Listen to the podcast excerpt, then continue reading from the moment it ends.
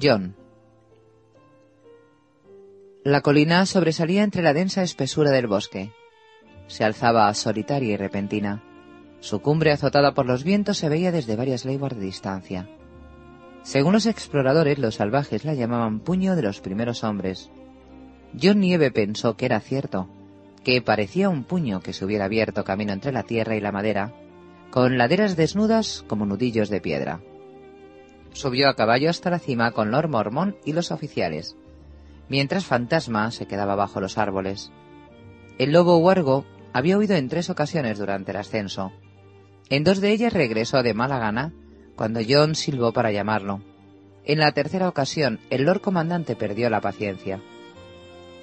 Deja que se vaya, chico, dijo con brusquedad. Quiero llegar a la cima antes de que anochezca. Ya buscarás a tu lobo luego. El camino ascendente era empinado y pedregoso, y la cima estaba coronada por un muro de rocas que les llegaba a la altura del pecho. Tuvieron que dar un rodeo hacia el oeste para dar con una brecha por la que pudieran pasar los caballos. Es un buen terreno, Toren, dijo el viejo oso cuando llegaron por fin a la cima. No se puede pedir nada mejor. Acamparemos aquí y esperaremos a media mano. El Lord Comandante desmontó y se sacudió el cuervo del hombro. El pájaro alzó el vuelo, quejándose a graznidos. Desde la parte superior de la colina, la vista era extraordinaria, pero lo que más llamó la atención a John fue el muro circular, las erosionadas piedras grises con sus parches blancos de líquenes y sus barbas de musgo verde. Según se contaba, el puño había sido un fuerte de los primeros hombres en la era del amanecer. Es un lugar antiguo, dijo Thorin Smallwood, y tiene poder. Antiguo, graznó el cuervo de Mormon, mientras revoloteaba sobre sus cabezas en círculos escandalosos. Antiguo, antiguo, antiguo. Cállate, gruñó Mormon al pájaro. El viejo oso era demasiado orgulloso para reconocer su debilidad, pero no engañaba a John. El esfuerzo de mantener el ritmo de hombres más jóvenes le estaba pasando factura. En caso de necesidad sería muy fácil defender estas alturas, señaló Toren al tiempo que guiaba su caballo por el círculo de piedras, con la capa ribeteada en Marta ondeando al viento. Sí, aquí estaremos bien. El viejo oso alzó una mano al viento y el cuervo se le posó en el antebrazo, con las garras arañando la cota de mallas negra. ¿Qué pasa con el agua, mi señor? preguntó John. Al pie de la colina había un arroyo. Mucha distancia solamente para beber, señaló John. Y hay que salir del círculo de piedras. ¿Te da pereza escalar una colina, chico? se burló Thorin. No vamos a encontrar otro lugar tan bien protegido, dijo Lord Mormon. Acarrearemos agua para tener un buen suministro. John comprendió que no había discusión posible, de modo que se dieron las órdenes oportunas y los hermanos de la Guardia de la Noche montaron el campamento dentro del círculo de piedra que habían erigido los primeros hombres. Las tiendas negras brotaron como setas después de la lluvia, y las mantas y jergones cubrieron la tierra yerma. Los mayordomos ataron los caballos con ronzales en largas hileras y les dieron de comer y beber. Los forestales fueron con sus hachas hasta el bosque a la escasa luz del atardecer, a reunir madera suficiente para toda la noche. Un grupo de constructores se dedicó a retirar maleza, excavar letrinas y desatar los fardos de estacas endurecidas al fuego. Quiero zanjas y estacas en todas las aberturas del muro antes del anochecer, había ordenado el viejo oso. Después de plantar la tienda del Lord Comandante y encargarse de sus caballos, John descendió colina abajo en busca de Fantasma. El lobo huargo se le acercó enseguida, en silencio absoluto. John caminaba solo a zancadas bajo los árboles, sobre la alfombra de hierba, piñas y hojas caídas, lo llamaba a silbidos y a gritos y de repente, sin que John se diera cuenta, el gran lobo blanco caminaba junto a él, tan pálido como la niebla de la mañana. Pero cuando llegaron al fuerte redondo, Fantasma se negó de nuevo a entrar. Se adelantó con cautela, olisqueó una brecha entre las piedras y se retiró como si no le gustase lo que había oído. John trató de agarrarlo por la piel del cogote y meterlo a rastras dentro del anillo. Pero no era tarea fácil. El lobo pesaba tanto como él y era mucho más fuerte. ¿Qué te pasa, fantasma? No era propio del animal mostrarse tan inquieto. Al final, John tuvo que darse por vencido. Como quieras, le dijo al lobo. Vete a cazar. Los ojos rojos lo observaron mientras volvía al refugio de las piedras musgosas. Allí estarían a salvo, seguro. La colina ofrecía un punto privilegiado para dominar con la vista los alrededores, y las laderas eran auténticos principios hacia el norte y el oeste, y apenas un poco más suaves hacia el este. Pero a medida que se cerraba la noche y la oscuridad se filtraba por las rendijas, entre los árboles, John fue sintiendo una opresión creciente. Esto es el bosque encantado, pensó. Puede que haya fantasmas, los espíritus de los primeros hombres. Aquí fue donde vivieron. No seas crío, se dijo. Trepó a un montículo de rocas y miró en dirección al sol poniente. Vio cómo la luz centelleaba como oro batido sobre la superficie del agua lechosa en su rumbo curvo hacia el sur. Río arriba, el terreno era más escabroso. El bosque espeso dejaba paso a una serie de colinas pedregosas y sin vegetación que se alzaban imponentes hacia el norte y el oeste. En el horizonte las montañas eran como una sombra amenazadora. Las cordilleras se perdían en la distancia azul grisácea, con los picos escarpados cubiertos por su eterna mortaja de nieve. Hasta vistos desde lejos parecían gélidos e inhóspitos. Más cerca, los árboles dominaban el panorama. El bosque se extendía hacia el sur y hacia el este, hasta donde alcanzaba la vista de John, era una vasta maraña de ramas y raíces de mil tonos de verde, con un parche rojizo aquí y allá, donde un arciano se abría paso entre los pinos y los centinelas, o un atisbo dorado si las hojas anchas de las braquiarias empezaban a amarillar. Cuando soplaba el viento le llegaba el crujido y el gemido de ramas más viejas que él. Un millar de hojas temblaban y durante un momento el bosque parecía un mar verde oscuro azotado por la tormenta, eterno e inescrutable. Pensó que seguro que Fantasma no estaba solo allí. Bajo el mar se podía mover cualquier cosa y arrastrarse en la oscuridad hacia el anillo de piedras oculta entre los árboles. Cualquier cosa. ¿Y cómo iban a verla llegar? Se quedó allí largo rato, hasta que el sol desapareció tras las montañas escarpadas y la oscuridad se cernió sobre el bosque. ¿John? lo llamó Samuel Darley. Me ha parecido que eras tú. ¿Estás bien? Dentro de lo que cabe, John bajó de un salto. ¿Cómo te ha ido hoy? Bien, me ha ido bien, de verdad. John no tenía la menor intención de compartir su inquietud con su amigo, y menos ahora que Samuel Tarly empezaba a mostrarse valiente. El viejo oso quiere que esperemos aquí hasta que lleguen Corín Mediamano y los hombres de la Torre Sombría. Es un lugar muy extraño, dijo Sam. Un fuerte anular de los primeros hombres. ¿Crees que se libraría aquí alguna batalla? No me cabe duda. Más vale que vayas preparando un pájaro. Seguro que Mormon quiere enviar noticias al muro. Ojalá pudiera enviarlos a todos. No les gusta nada estar enjaulados. A ti tampoco te gustaría si pudieras volar. Si pudiera volar, ya estaría de vuelta en el castillo negro comiendo empanada de cerdo, suspiró Sam. John le dio una palmadita en el hombro con la mano quemada. Regresaron juntos, cruzando el campamento. Por doquier se habían encendido hogueras para cocinar la cena. Sobre ellos las estrellas empezaban a brillar. La larga cola roja de la antorcha de Mormon ardía con una luz que competía con la de la luna. John oyó a los cuervos incluso antes de verlos. Algunos graznaban su nombre. Aquellos pájaros eran especialistas en hacer ruido. Ellos también lo notan. Tengo que ir a ver al viejo oso, dijo. Si no come a su hora, también él empieza a armar jaleo. Cuando encontró a Mormon, estaba hablando con Tonen Smallwood y con media docena de oficiales más. Ah, ya estás aquí, dijo con tono áspero. Si no te importa, tráenos un poco de vino caliente. Hace mucho frío esta noche. Sí, mi señor. John encendió una hoguera les pidió a los encargados de suministros un barrilito de vino tinto que más gustaba a Mormon y lo vertió en un puchero. Lo colgó sobre las llamas mientras recogía el resto de los ingredientes. El viejo oso era muy maniático en relativo al vino especiado.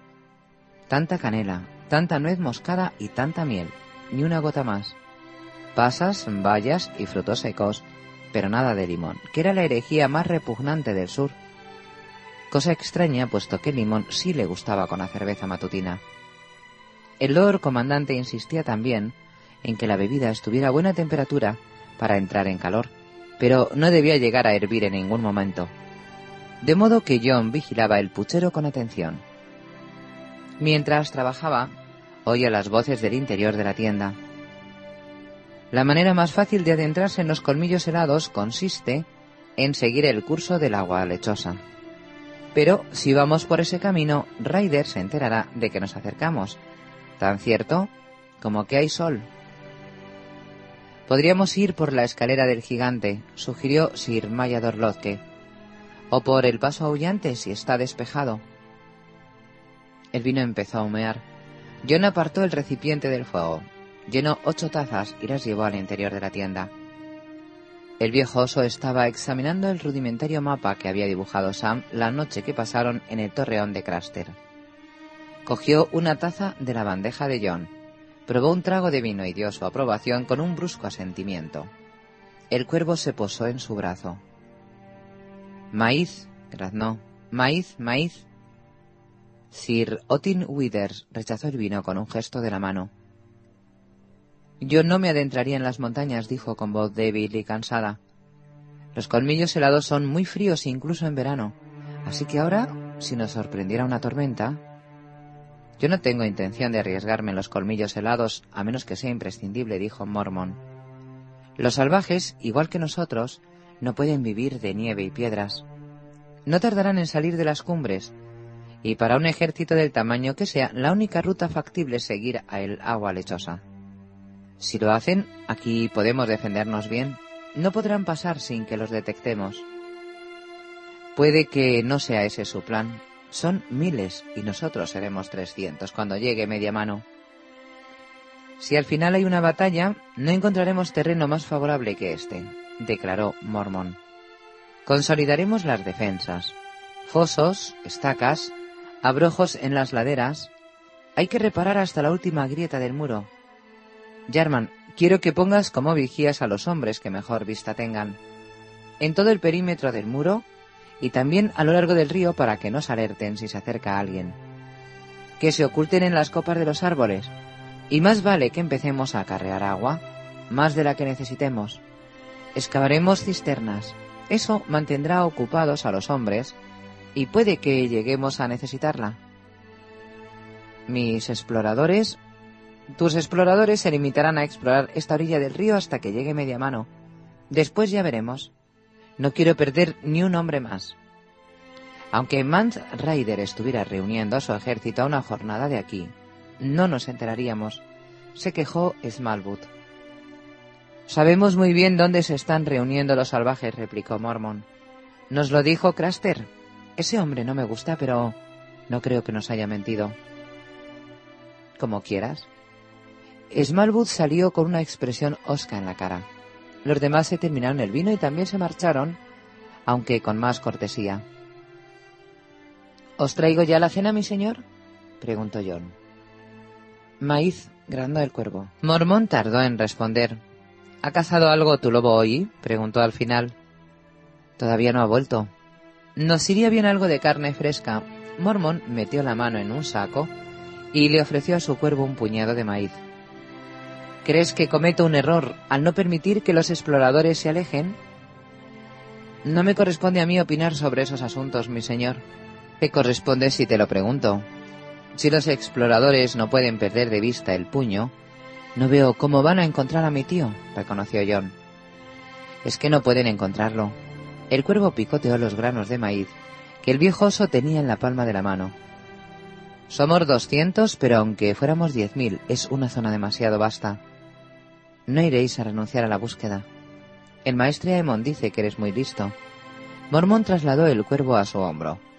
El pájaro inclinó la cabeza hacia un lado, con los ojillos brillantes. Así que la respuesta estaba allí. Es, eh, me parece más fácil que un hombre encuentre a doscientos que la posibilidad de que doscientos encuentren a uno. El cuervo lanzó un graznido, pero el viejo oso sonrió desde detrás de su barba blanca. Somos muchos, con muchos caballos. Dejamos un rastro que hasta Emon podría seguir. En esta colina nuestras hogueras resultan visibles hasta en las laderas de los colmillos helados. Si Benestar está vivo y libre, él vendrá a buscarnos.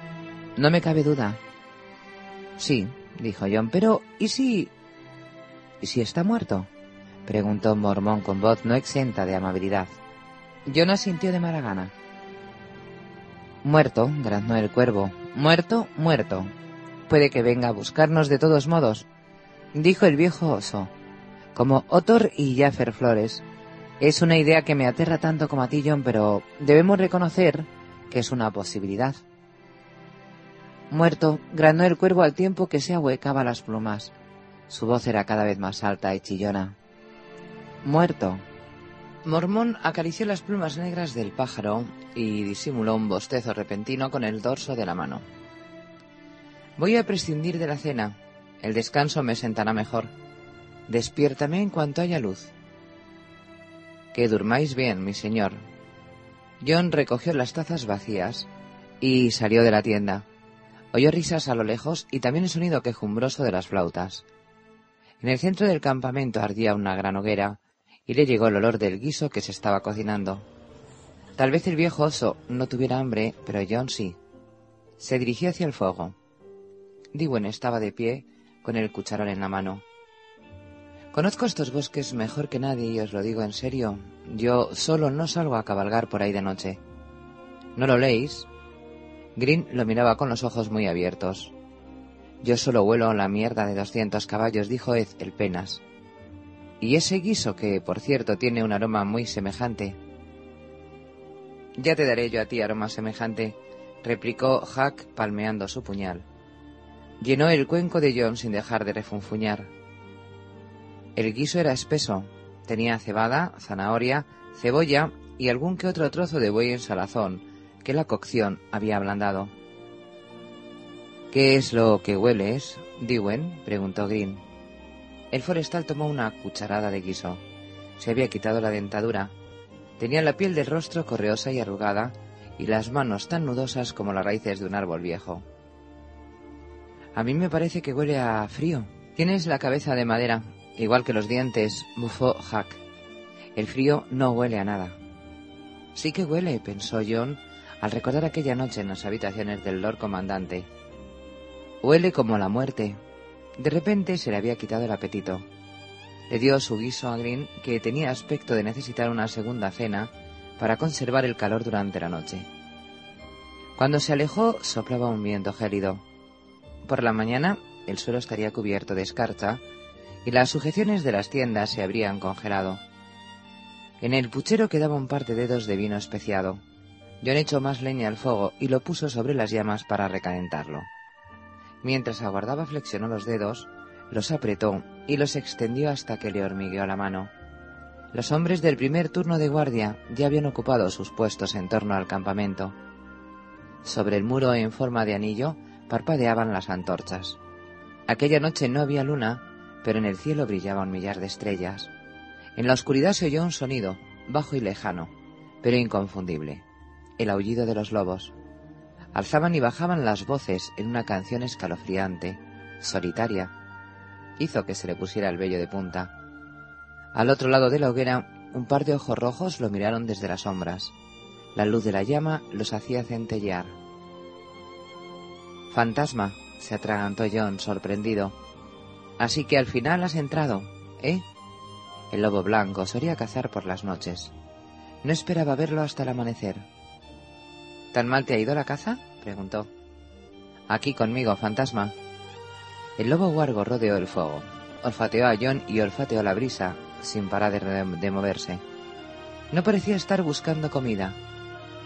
Cuando los muertos se levantaron, Fantasma lo supo. Me despertó, me avisó. Se puso en pie alarmado. ¿Hay algo ahí fuera? ¿Hueles algo, Fantasma? Diwen dijo que olía frío. El lobo huargo se alejó corriendo, se detuvo y volvió la vista atrás. Quiere que lo siga. Se subió la capucha de la capa y se alejó de las tiendas y del calor de la hoguera, pasando junto a las hileras de pequeñas monturas. Uno de los animales le hinchó nervioso al sentir pasar a Fantasma. John lo calmó con unas palabras sosegadoras y le acarició el morro. A medida que se acercaba al anillo de piedra, se oía el silbido del viento a través de las grietas entre las rocas. Una voz le dio el alto. John se adelantó hacia la luz de la antorcha. Tengo que ir a buscar agua para el Lord Comandante. Bueno, ve, dijo el guardia, pero date prisa. El hombre, acurrucado bajo su capa y con la capucha echada para protegerse del viento, ni siquiera se molestó en mirar a ver si llevaba un cubo. John salió de lado entre dos estacas afiladas, mientras Fantasma se deslizaba bajo ellas. Había una antorcha encajada en una grieta. Su llama ondeaba como un estandarte anaranjado con cada ráfaga de viento. Al pasar entre las piedras la cogió. Fantasma corría colina abajo y John lo seguía más despacio siempre con la antorcha por delante para ver dónde pisaba. Los sonidos del campamento se fueron perdiendo en la distancia, tras él. La noche era oscura y la ladera empinada, pedregosa y desigual. Si se descuidaba, acabaría por romperse un tobillo o el cuello. ¿Qué estoy haciendo? se preguntó mientras bajaba con cautela. Los árboles se alzaban más abajo como guerreros con armaduras de corteza y hojas, desplegados en silenciosas hileras a la espera de la orden de tomar la colina por asalto. Parecían de un negro intenso, solo cuando les acercaba la antorcha veía John algún tono verde. Oyó el sonido del agua que discurría entre las rocas. Fantasma desapareció entre la maleza. John lo siguió, siempre en dirección al sonido del arroyo y de las hojas que suspiraban con el viento. La capa se le enganchaba en las ramas bajas y las más altas se entrelazaban y le impedían ver las estrellas. Volvió a ver al lobo guargo justo cuando saltaba el arroyo. Fantasma, llamó, conmigo. Ven aquí. Cuando el lobo guargo alzó la cabeza, le brillaban los ojos rojos, malignos, y el agua le corría por la boca a chorros. En aquel momento parecía una fiera espantosa, y en menos de un instante desapareció entre los árboles. Fantasma no, gritó John. Vuelve. Pero el lobo no obedeció. La oscuridad engulló su esbelta forma blanca, y a John le quedaron solo dos alternativas, volver a subir por la colina a solas o seguirlo. Furioso siguió los pasos del lobo, con la antorcha tan baja como podía para ver las rocas que amenazaban con hacerlo tropezar a cada paso, las gruesas raíces que se le enredaban en los pies, los agujeros en los que podría torcerse un tobillo. Cada pocos pasos volvía a llamar a fantasma, pero el viento nocturno silbaba entre los árboles y ahogaba las palabras. Esto es una locura, pensó, mientras adentraba entre los árboles. Estaba a punto de dar media vuelta cuando divisó un atisbo de blanco más adelante a la derecha, otra vez en dirección a la colina. Corrió en pos del animal maldiciendo entre dientes. Había rodeado una cuarta parte de la base del puño cuando divisó al lobo, un momento antes de perderlo de nuevo.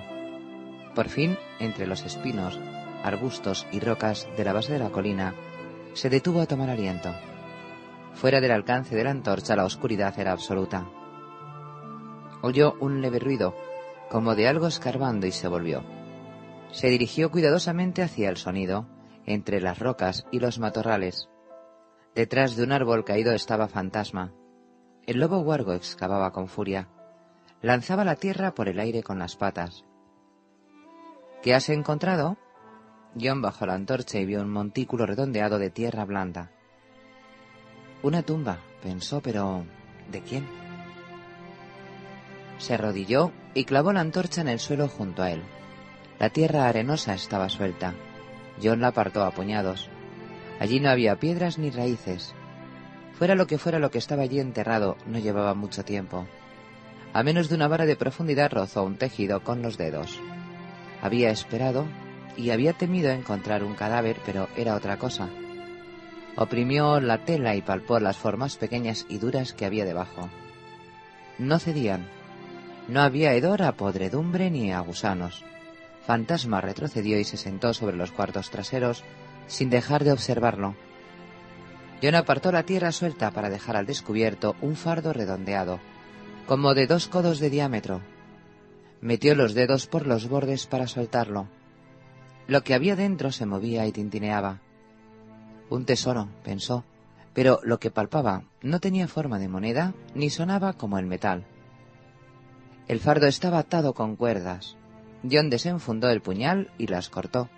Buscó las esquinas de la tela y abrió el paquete. El contenido se desparramó por el suelo. Tenía un brillo negruzco. Vio una docena de cuchillos, cabezas de lanza en forma de hoja y muchas puntas de flecha. John cogió una hoja de puñal, ligera como una pluma, negra brillante, sin puño. La luz de la antorcha iluminó su filo con una fina línea anaranjada que delataba lo hondo que podía cortar. Vidriagón, eso que los maestres llaman obsidiana. ¿Habría descubierto fantasma algún antiquísimo depósito de los hijos del bosque que llevaba allí enterrado miles de años? El puño de los primeros hombres era un lugar muy antiguo, pero...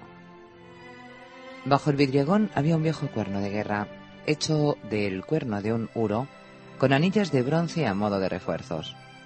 John lo sacudió para vaciarlo de tierra y cayó una lluvia de puntas de flecha. Cogió una esquina de la tela en la que habían estado envueltas las armas y la frotó con los dedos. Buena lana, gruesa y bien tejida. Está húmeda pero no podrida. No podía llevar allí mucho tiempo y era oscura. Acercó más la antorcha. No, oscura no, negra. Incluso antes de levantarse y sacudir la tela ya sabía lo que era. La capa negra de un hermano juramentado de la Guardia de la Noche.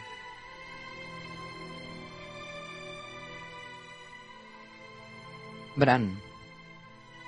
Barrigón dio con él en la forja, donde estaba ayudando a Miquén con los fuelles. El maestre os quiere ver en su torreón, mi señor príncipe. El rey ha enviado un pájaro. ¿Rob?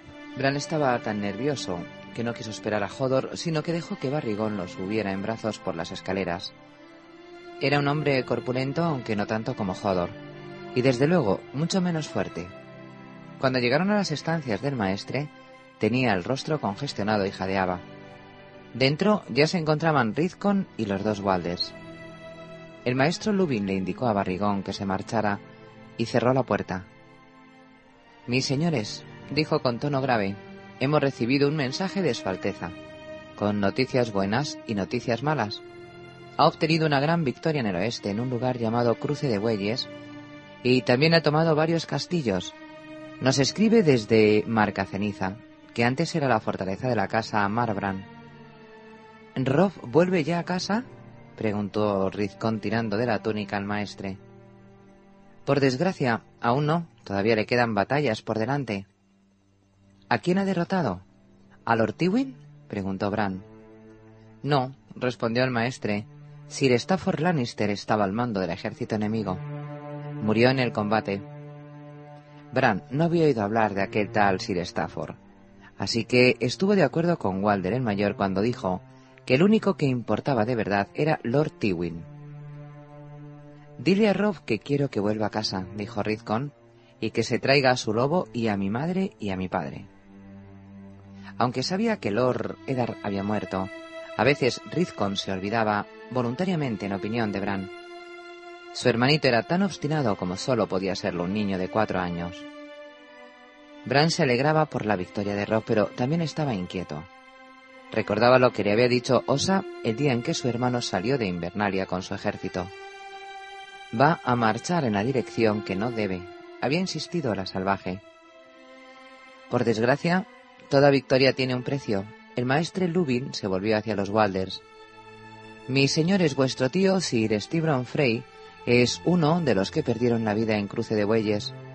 Según cuenta Rob, recibió una herida en la batalla. No se le dio importancia, pero tres días después murió en su tienda mientras dormía. Era muy viejo, dijo Walder el mayor, encogiéndose de hombros. Tenía 56 años, creo. Estaba viejo para las batallas. No paraba de decir que estaba cansado. Walder el pequeño soltó una carcajada. Sí, cansado de esperar a que muriera nuestro abuelo, querrás decir. Entonces, ahora el heredero es Siremon, ¿no? No digas tonterías, bufó su primo. Los hijos del primogénito van antes que el segundo hijo. El siguiente en la línea sucesoria es Sir Rayman, luego Sir Edwin, Walder el Negro y Petir Espinilla, y después van Aegon y todos sus hijos. Rayman también es viejo, dijo Walder el pequeño. Seguro que tiene más de cuarenta años y además está mal de la barriga. ¿Crees que llegará a ser el señor? A mí que me importa, el señor seré yo. Mis señores, deberíais avergonzaros de lo que decís, interrumpió el maestre Lubin con tono brusco. No veo que sintáis la muerte de vuestro tío. Sí que la sentimos, replicó Walder el pequeño. Estamos muy tristes. Pero era obvio que no lo estaban. Bran tenía el estómago revuelto. El sabor de su plato les gusta más que a mí el del mío. Le pidió permiso al maestre Lubin para retirarse. Muy bien. El maestre hizo sonar la campana para pedir ayuda.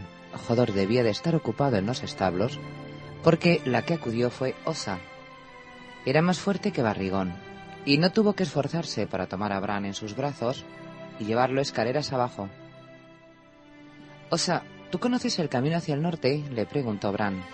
¿Hacia el muro y lo que haya más allá?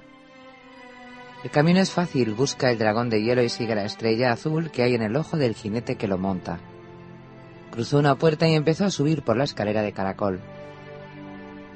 Y allí todavía quedan gigantes y, todos los demás, los otros, y los hijos del bosque. Gigantes sí que he visto. De los hijos he oído hablar y de los caminantes blancos. ¿Por qué quieres saberlo? ¿Viste alguna vez un cuervo de tres ojos? No. La mujer se echó a reír, y tampoco es que me apetezca mucho. Osa abrió de una patada la puerta que daba al dormitorio de Bran y lo sentó en la silla, junto a la ventana, desde donde podía observar el patio de abajo. Parecía que solo habían pasado unos instantes después de que saliera, cuando la puerta se abrió de nuevo y Jochen Red entró sin pedir permiso, seguido por su hermana Mera. ¿Os habéis enterado de lo del pájaro? preguntó Bran. El otro muchacho asintió. No era una cena, como decías tú, era una carta de Rob y no nos la comimos, pero... A veces los sueños verdes adoptan formas extrañas, admitió Jochen. No siempre es fácil comprender la verdad que encierran. Háblame de la pesadilla que tuviste, pidió Bran. De eso tan malo que se acerca a Invernalia. Mi príncipe me cree ahora. ¿Darás crédito a mis palabras, por extrañas que suenen a tus oídos? Bran asintió. Lo que viene es el mar. ¿El mar? Soñé que el mar rodeaba Invernalia y lamía sus muros. Vio las negras que se estrellaban contra las puertas y las torres, y luego el agua salada entraba y lo inundaba todo. En el patio flotaban hombres ahogados. Cuando tuve el sueño por primera vez en aguas grises, no conocía sus rostros, pero ahora sí. Ese barrigón, el guardia que nos presentó, cuando llegamos al banquete es uno de ellos. Tu septón es otro y tu herrero. ¿Miquén? Bran estaba tan confuso como desalentado. Pero el mar está a cientos y cientos de leguas de aquí, y aunque llegaran, los muros de Invernalia son tan altos que no podía entrar. En lo más oscuro de la noche, dijo Jochen, el mar salado correrá entre estas paredes. Contemplé los cadáveres hinchados de los ahogados. Tenemos que avisarlos, dijo Bran, a Barrigón, a Miquén y al Septón Chaile. Hay que decirles que no se ahoguen. No hay manera de salvarlos, replicó el niño de verde. No lo creerán, Bran. Mera se dirigió hacia la ventana y le puso una mano en el hombro. Igual que tú no me creías. Háblame de tu sueño, dijo Jochen, mientras se sentaba en la cama de Bran. Le daba miedo hacerlo pese a todo, pero había jurado que confiaría en ellos y un estar de Invernalia siempre cumplía su palabra. Son sueños diferentes, dijo muy despacio. Primero están los sueños de lobo. Esos no son tan malos como los otros. Voy por ahí corriendo y cazando y mato ardillas. Y hay sueños en los que viene el cuervo y me dice que vuele. A veces en esos sueños también está el árbol. Me llama por mi nombre. Esos me dan miedo. Pero los peores son los sueños en los que caigo. Contempló el lejano patio con tristeza. Antes nunca me caía cuando trepaba. Iba a todas partes, por encima de los muros y por los tejados, y les daba de comer a los cuervos en la torre quemada. Mi madre tenía miedo de que me cayera, pero yo sabía que no me caería nunca. Pero me caí y ahora cuando me duermo me vuelvo a caer. Mera le dio un apretón en un hombro. ¿Nada más? Me parece que no. Warg, dijo Jochen Red. ¿Qué? Bran lo miraba con los ojos muy abiertos. Warg, demonio, multiforme, hombre bestia, eso es lo que te llamarán si se enteran de tus sueños de lobo. ¿Quién me llamará esas cosas? Aquellos nombres le hacían sentir miedo. Tu pueblo, por temor. Si se enteran de que eres, muchos te odiarán. Algunos incluso querrán matarte. A veces la vieja Tata les contaba cuentos de miedo acerca de multiformes y hombres bestia. En sus historias siempre eran malvados. Yo no soy eso, dijo Bran. De verdad, no son nada más que sueños. Los sueños de lobo no son sueños de verdad. Cuando estás despierto tienes el ojo muy cerrado, pero cuando te duermes se abre y tu alma sale en busca de su otra mitad. El poder que hay en ti es muy fuerte. No lo quiero, yo quiero ser un caballero. Un caballero es lo que quieres ser, un bar es lo que eres. Eso no lo puedes cambiar, Bran, no lo puedes negar ni rechazar. Eres el lobo alado, pero nunca volarás. Jochen se levantó y se acercó a la ventana. A menos que abras el ojo. Juntó dos dedos y dio un golpe fuerte a Bran en la frente. Bran se llevó una mano al punto donde lo había tocado, pero solo palpó piel intacta. No tenía ningún ojo ni abierto ni cerrado. ¿Cómo puedo abrirlo si no está ahí? El ojo no lo encontrarás con los dedos. Tienes que buscarlo con el corazón. Jochen estudió el rostro de Bran con aquellos extraños ojos verdes. ¿O te da miedo? El maestre Lubin dice que en los sueños no hay nada que temer. Sí lo hay, replicó Jochen. ¿El qué? El pasado, el futuro, la verdad. Salieron de la habitación dejando a Bran más confuso que nunca. Cuando se quedó a solas, Bran trató de abrir el tercer ojo, pero no sabía cómo. Por mucho que frunciera el entrecejo y se lo hurgara, seguía viendo las cosas igual que siempre. En los días siguientes trató de alertar a los demás sobre lo que le había dicho Jochen, pero las cosas no salían como él deseaba. A Miquel le pareció muy gracioso. El mar, ¿eh? Pues mira qué casualidad. Siempre he querido ver el mar y nunca he tenido ocasión. Así que ahora viene el mar a verme, ¿eh? Los dioses son bondadosos. Mira que tomarse tantas molestias por un pobre herrero. Los dioses me llevarán cuando sea mi hora, le dijo el septón Chaile con voz tranquila.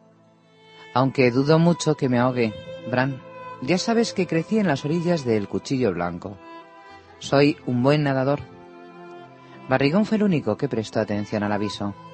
Fue a hablar con Jochen en persona y después de la conversación dejó de bañarse y se negó a acercarse al pozo.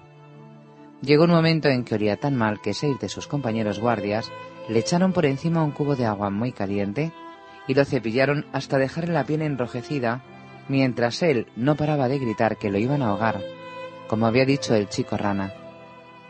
Pocos días después del baño de Barrigón, Sir Rodri regresó a Invernalia con un prisionero, un joven regordete de labios gruesos que olía como un retrete, peor aún que Barrigón cuando se negaba a acercarse al agua. Lo llaman hediondo, dijo Pelo Paja cuando Bran le preguntó quién era. No sé cómo se llamará de verdad. Trabajaba para el bastardo de Bolton y dicen que lo ayudó a asesinar a Lady Horwood. Aquella noche, durante la cena, Bran se enteró de que el bastardo también había muerto. Los hombres de Sir Roderick lo habían atrapado en tierras de los Horwood, haciendo una cosa espantosa. No supo bien qué, pero al parecer era algo que se hacía sin ropa, y lo acribillaron a flechazos cuando intentó huir a caballo. Pero habían llegado demasiado tarde para la pobre Lady Horwood.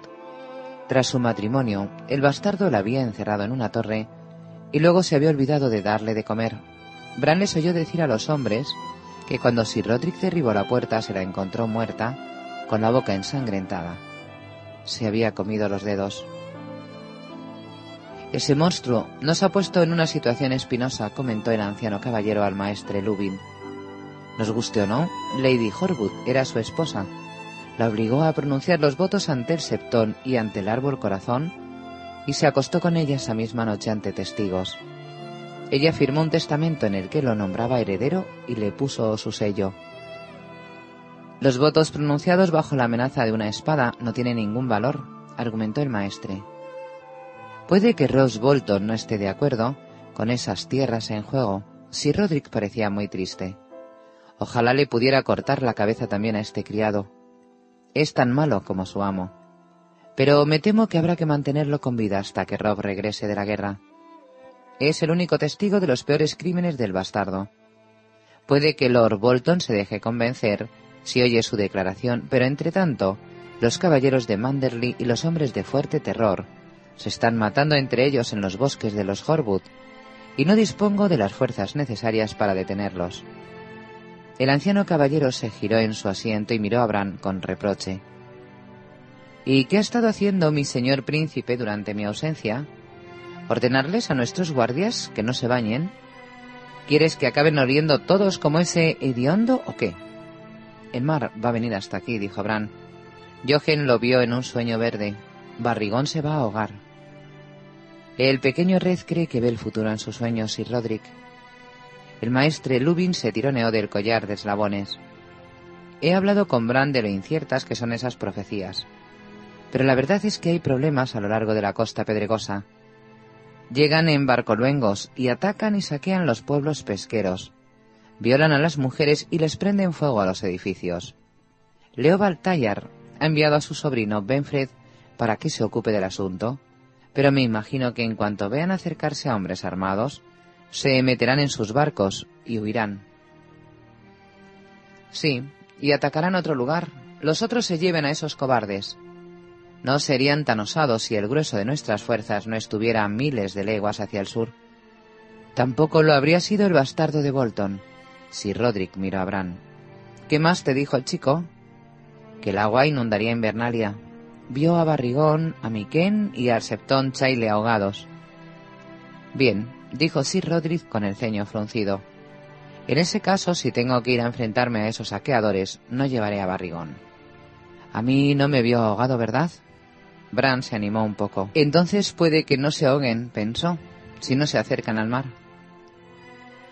Mera opinó lo mismo aquella noche cuando Jochen y ella subieron a la habitación de Bran para jugar una partida de dados, pero su hermano sacudió la cabeza.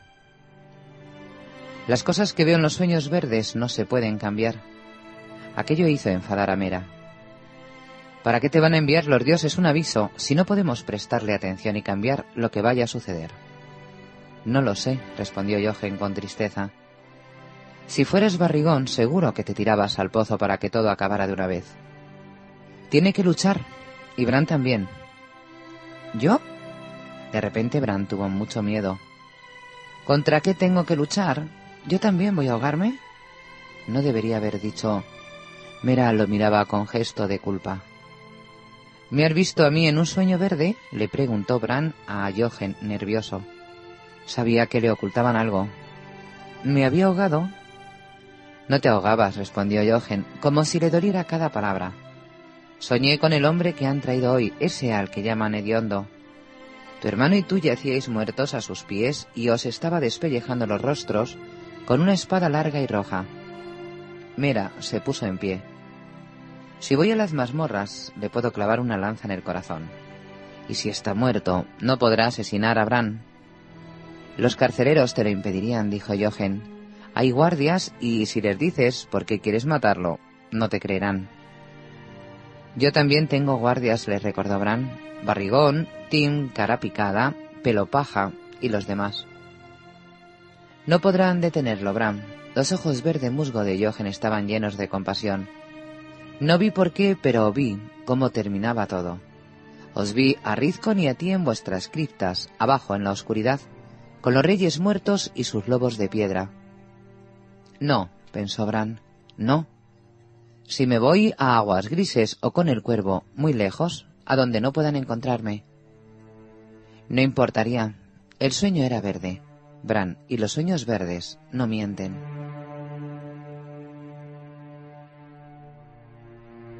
Tyrion. Varys estaba de pie junto al brasero, calentándose las blandas manos.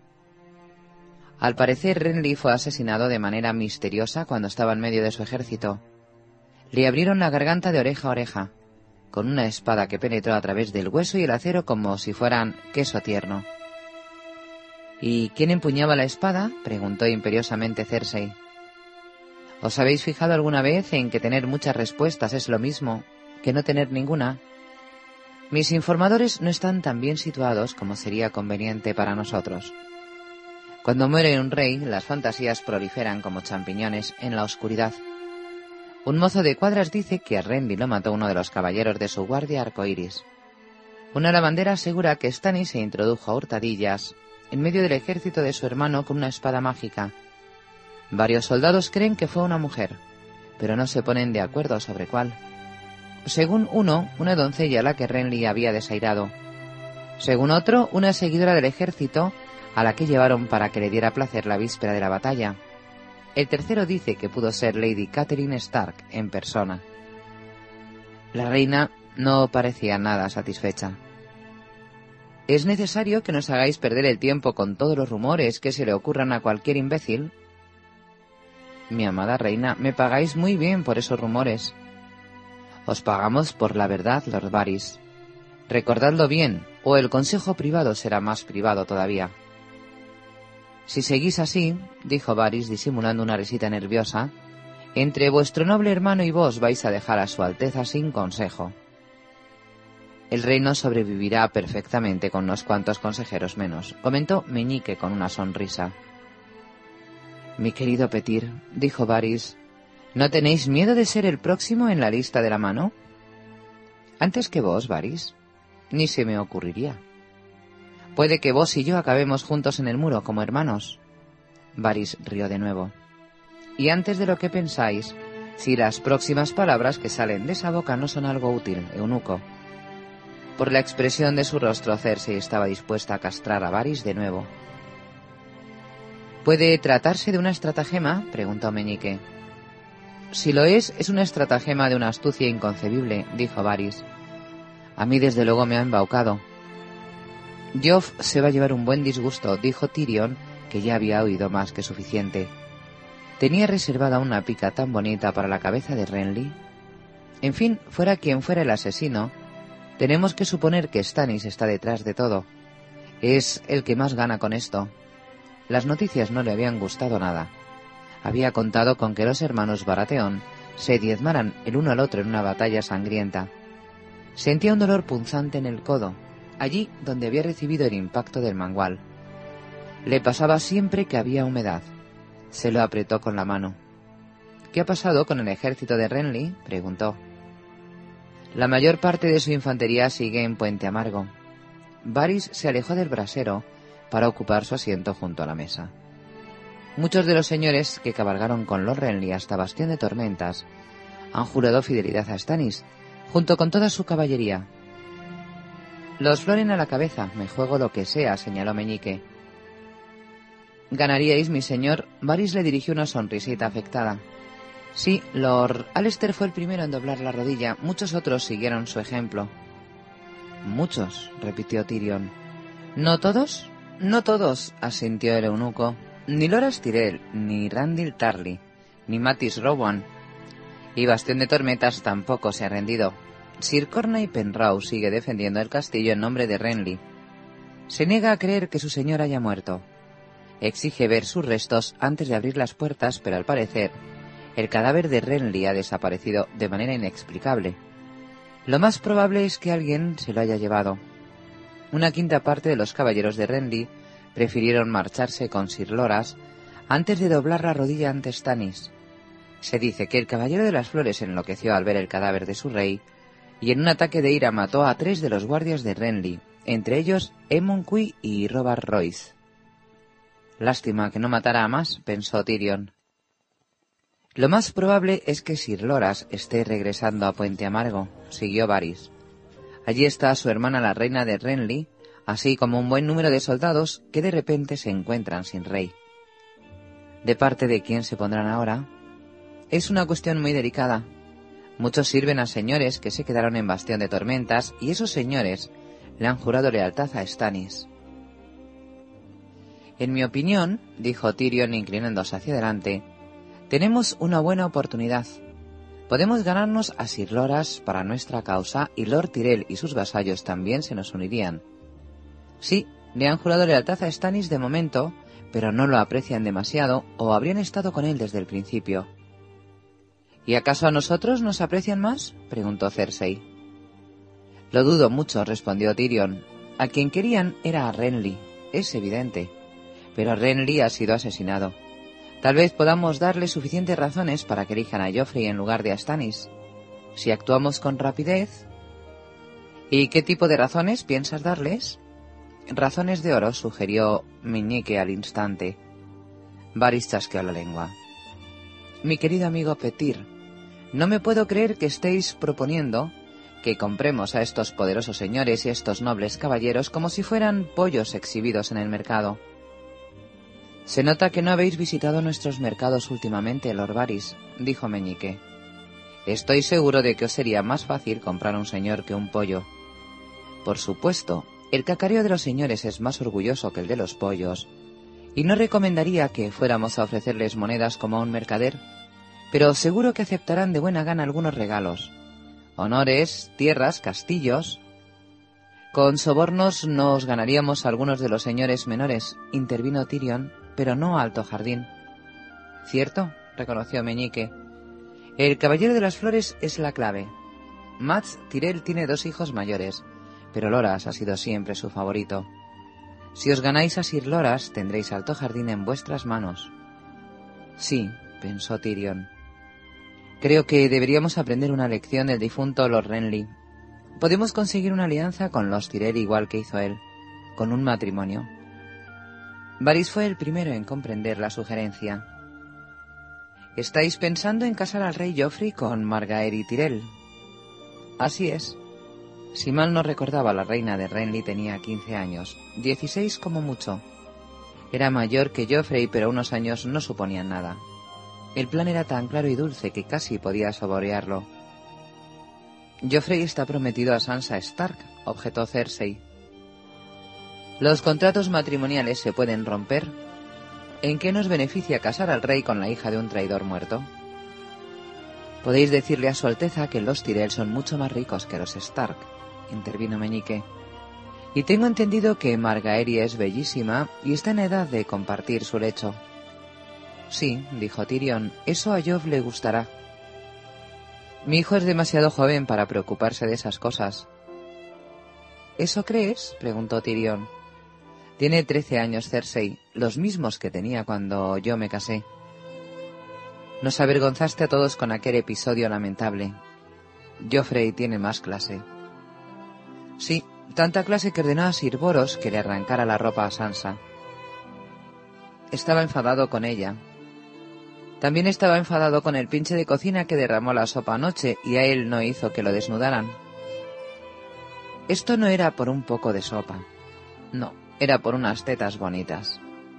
Después de la escena del patio, Tyrion había hablado con Varys acerca de cómo podían arreglar una visita de Joffrey a la casa de Chatalla. Esperaba que el chico se endulzaría un poco si probaba la miel. Hasta, dioses mediantes, podía sentir cierta gratitud y a Tyrion le iría de maravilla que su soberano le estuviera un poco agradecido. Pero por supuesto habría que hacerlo en secreto. Lo más difícil sería separarlo del perro. Ese sabueso no se aleja nunca de los talones de su amo, le había dicho a Varys. Pero no hay hombre que no duerma, y algunos también juegan, van de putas o visitan las tabernas. El perro hace todas esas cosas, si es eso lo que me preguntáis. No, dijo Tyrion, lo que os pregunto es cuándo las hace. Varys se puso un dedo en la mejilla y le dirigió una sonrisita enigmática.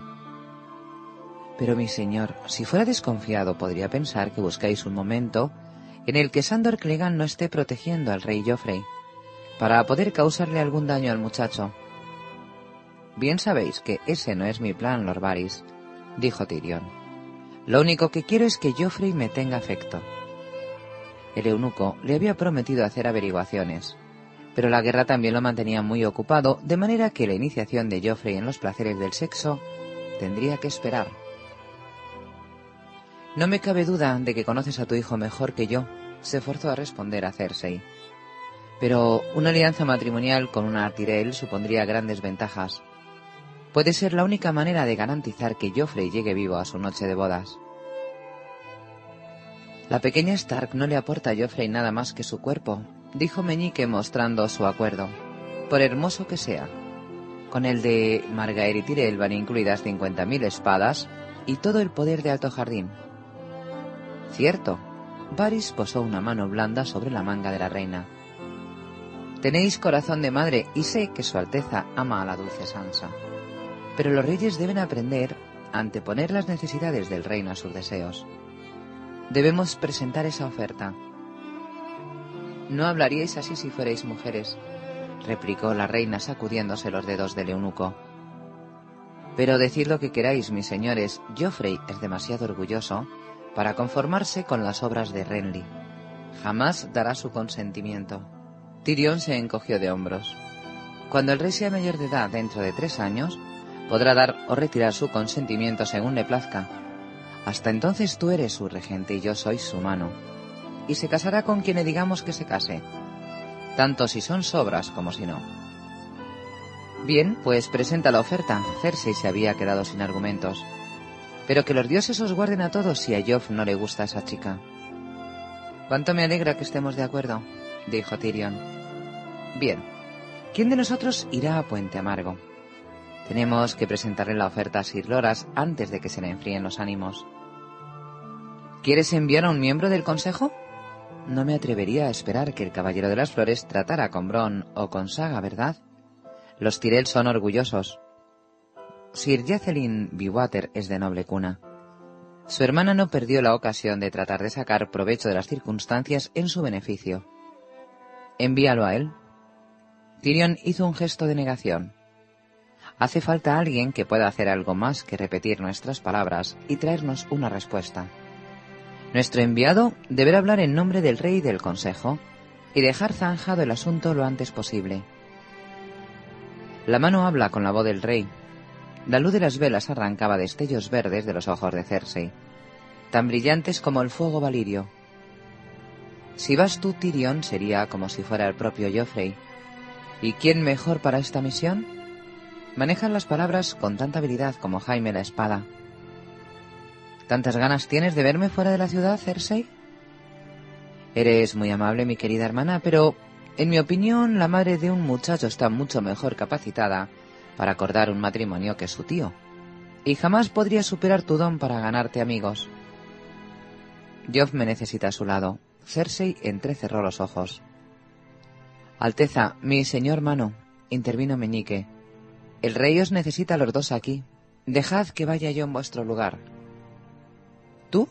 ¿Qué ganas tú con esto? se preguntó Tyrion. Estoy en el consejo del rey, pero no soy de sangre real, así que no valgo gran cosa como rehén. Trabé cierta amistad con Sir Loras cuando estaba aquí en la corte, y no le di ningún motivo para estar mal dispuesto contra mí. Matt Tyrell no tiene nada que reprocharme, que yo sepa, y me atrevería a decir que mis dotes de negociación no son desdeñables. Nos tiene atrapados, Tyrion no confiaba en Petir Baelis, ni quería perderlo de vista, pero ¿qué otra opción le quedaba? Tenía que ser Meñique o el propio Tyrion, y demasiado bien sabía que en cuanto saliera de desembarco del rey, aunque fuera por breve tiempo, se desmoronaría todo lo que había logrado hasta el momento. Hay escaramuzas entre este lugar y Puente Amargo, dijo con cautela, y podéis estar seguro de que Lord Stannis enviará a sus pastores para reagrupar a las ovejas descarriadas de su hermano. Los pastores nunca me han dado miedo. A las que temo es a las ovejas. Pero imagino que una escolta no estará de más. Puedo prescindir de cien capas doradas, dijo Tyrion. Quinientos, trescientos, y cuarenta más, veinte caballeros con otros tantos escuderos. Si llego sin una escolta regia, los Tyrell no me prestarán mucha atención aquello era verdad. De acuerdo. Me llevaré a Horror y a Baboso y se los devolveré a su señor padre como gesto de buena voluntad. Necesitamos el apoyo de Paxter Redwin, es un viejo amigo de Matt y su poderío no es desdeñable. También es un traidor, se opuso a la reina. El rejo le habría jurado fidelidad a Renly, como todos los demás, si no fuera porque Redwin sabía bien que sus cachorros lo pagarían caro. Renly ha muerto, Alteza, señaló Meñique, y ni Stannis ni Lord Baxter habrán olvidado cómo las galeras de los Redwin les cerraron la salida por mar durante el asedio a Bastión de Tormentas. Devolvedle a sus gemelos y posiblemente nos ganemos el afecto de Redwin. Que los otros se lleven su afecto, yo lo que quiero son sus espadas y sus velas. Cersei no estaba convencida. Y la mejor manera de estar seguros de que las conseguiremos es aferrarnos a esos gemelos. Tyrion dio con la respuesta. En ese caso, enviemos a Sir Hover de vuelta al rejo y quedémonos con Sir Horace aquí. Seguro que Lord Baxter es perfectamente capaz de entender la indirecta. La sugerencia se aceptó sin más discusiones, pero Meñique no había terminado todavía. Necesitaremos caballos, rápidos y fuertes. Con las batallas puede que cueste encontrar monturas de refresco. También hará falta un buen suministro de oro para esos regalos que hemos comentado antes. Coged tanto como necesitéis. Si la ciudad cae, Stannis se lo quedará de todos modos. Quiero mi designación por escrito, un documento que no deje a Matt Tyrell la menor duda en cuanto a mi autoridad, en el que se me dé poder para tratar con él todo lo relativo a este compromiso y a los acuerdos a que haya que llegar, y para hacer promesas vinculantes en nombre del rey. Tendrá que firmarlo Joffrey, así como todos los miembros de este consejo, y llevar todos nuestros sellos. De acuerdo. Tyrion se acomodó en la silla, inquieto. ¿Alguna cosa más? Os recuerdo que hay un largo camino hasta Puente Amargo. Me pondré en marcha antes de que amanezca. Meñique se levantó. Confío en que cuando regrese el rey se ocupe de que reciba la recompensa que merecen mis desvelos por su causa. Joffrey es un soberano muy agradecido. Varys soltó una risa. Estoy seguro de que no tendréis motivos de queja, mi valeroso señor. ¿Qué queréis pedir? preguntó la reina directamente. Tengo que meditarlo, contestó Menique mirando a Tyrion con una sonrisa artera. Pero algo se me ocurrirá, seguro. Hizo una airosa reverencia y salió de la estancia con un paso tan desenfadado como si se dirigiera hacia uno de sus burdeles. Tyrion miró por la ventana. La niebla era tan espesa que ni siquiera se veía la muralla al otro lado del patio. Unas cuantas luces tenues brillaban difusas en medio del manto gris. Mal día para viajar, pensó. No envidiaba a Petir Baelis. Más vale que empecemos a redactar esos documentos. Lord Varys, pedid que nos traigan pergamino y pluma, y alguien tendrá que ir a despertar a Joffrey. Cuando la reunión terminó por fin, la noche era todavía gris y oscura. Varys salió a solas, arrastrando por el suelo sus zapatillas blandas. Los Lannister se detuvieron un instante en la puerta. ¿Cómo va lo de tu cadena, hermano? le preguntó la reina, mientras Sir Preston le ponía sobre los hombros la capa ribeteada en pieles de Marta. Creciendo, eslabón a eslabón, tenemos que darles las gracias a los dioses por la testarudez de Sir Corney Penrose. Stannis jamás seguirá avanzando hacia el norte no dejará bastión de tormentas en manos del enemigo y a sus espaldas. Tyrion, sé que no siempre estamos de acuerdo en temas de política, pero creo que me he equivocado contigo. No eres tan idiota como imaginaba. La verdad es que ahora comprendo cuánto nos estás ayudando y te lo agradezco. Si te he hablado con brusquedad en el pasado, perdóname. ¿De veras? Se encogió de hombros. Mi querida hermana, no has hecho nada por lo que tengas que pedir perdón. ¿Quieres decir hoy? Los dos se echaron a reír, y se inclinó y le dio un rápido beso en la frente. Tyrion se quedó sin palabras de puro asombro y no pudo hacer otra cosa que ver cómo se alejaba por el corredor, acompañada por Sir Preston. ¿Me he vuelto loco? ¿O mi hermana acaba de darme un beso? le preguntó a Bron cuando Cersei se perdió en la distancia. ¿Ha sido grato? ¿Ha sido inesperado? Cersei se estaba comportando de manera muy extraña en los últimos días. Aquello intranquilizaba a Tyrion. Estoy tratando de recordar la última vez que me besó. Tendría yo seis o siete años. Jaime la había retado a que lo hiciera. ¿Será que la señora por fin se ha fijado en tus encantos? No, replicó Tyrion. No, la señora está incubando algo. Más vale que averigüemos qué es. Bron, ya sabes lo poco que me gustan las sorpresas. Teon. T-H-E-O-N. Teon se limpió el salivazo de la mejilla con el dorso de la mano. Rob te va a arrancar las tripas, Greyjoy, le gritó Benfred Talyar. Eres una mierda de oveja. Le echará de comer tu corazón al lobo. Ahora tienes que matarlo. La voz de Iron, pelo mojado, cortó los insultos como una espada a un trozo de queso. Antes quiero hacerle unas preguntas, dijo Theon. Métete por el culo las preguntas. Benfred estaba entre Stick y Werlach, sangrando e indefenso. Se te atragantarán antes de que yo te responda nada, cobarde, renegado. Si te escupe a ti, nos escupe a todos. El tío Aeron era implacable. Escupe al dios ahogado. Debe morir. Mi padre me puso a mí al mando, tío, y me envió a mí para aconsejarte y para vigilarme. Teón no se atrevía a forzar demasiado las cosas con su tío. Él estaba al mando, sí, pero sus hombres tenían una fe en el dios ahogado que no depositaban en él, y Iron Pelo Mojado los aterraba. Y con razón. Esto te va a costar la cabeza, Greyjoy. Los cuervos se comerán tus ojos, Benfred trató de escupir de nuevo, pero solo le salió un poco de sangre de los labios. Los otros le darán por culo a tu dios mojado. Tallar, acabas de escupir lo que te quedaba de vida, pensó Teón.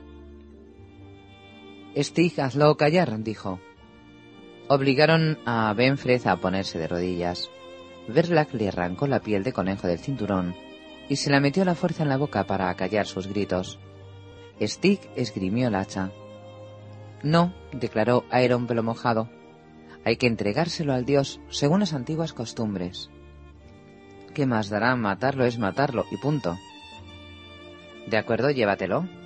Ven, tú también eres el que está al mando. La ofrenda debe partir de ti. Pero Teon no tenía estómago para aquello. Tú eres el sacerdote, tío, encárgate de las cosas del dios. Págame en la misma moneda y deja que yo me encargue de las batallas. Hizo un gesto con la mano y Berlag y Stig arrastraron al prisionero hacia la orilla. Iron Pelo Mojado le lanzó una mirada de reproche a su sobrino y lo siguió. Bajaron a la playa de Guijarros para ahogar a Benfred Tallar en agua salada, según las antiguas costumbres. Puede que sea más misericordioso, se dijo Teón tratando de mirar en otra dirección. Stig no era precisamente un verdugo experto, y Benfred tenía el cuello grueso como un jabalí, todo músculo y grasa. Y yo que siempre me burlaba de él por eso, recordó, solo para ver cuánto se enfadaba. ¿Cuándo había sido aquello? ¿Hacía tres años? Cuando Necestar cabalgó hacia la ciudadela de Torren para ver a Sir Helman, Theon lo había acompañado, de manera que pasó dos semanas en compañía de Benfred. Hasta allí llegaron los ruidos ásperos de la victoria en el recodo del camino, donde se había librado la batalla, si es que aquella escaramuza merecía tal nombre. En realidad ha sido más bien una matanza de ovejas. Ovejas con lana de acero, pero ovejas, al fin y al cabo. Teón subió a un montón de piedras y desde allí contempló el espectáculo de hombres muertos y caballos moribundos. Los caballos merecían un destino mejor, Timor y sus hermanos habían reunido las monturas que habían salido ilesas mientras Urcen y Loren el Negro silenciaban a los animales cuyas heridas eran demasiado graves para salvarlos. El resto de sus hombres se dedicaba a saquear los cadáveres. Gavin Harlow se arrodilló junto al pecho de uno de los caídos para cortarle un dedo y quitarle un anillo. El precio del hierro. Mi señor padre le daría su aprobación. Theon pensó en buscar los cuerpos de los dos hombres que había matado para ver si llevaban alguna joya decente, pero la sola idea de le dejó un sabor amargo en la boca. Se imaginaba qué habría dicho Eddard Stark al respecto. Aquello lo puso más furioso todavía. Stark está muerto y pudriéndose.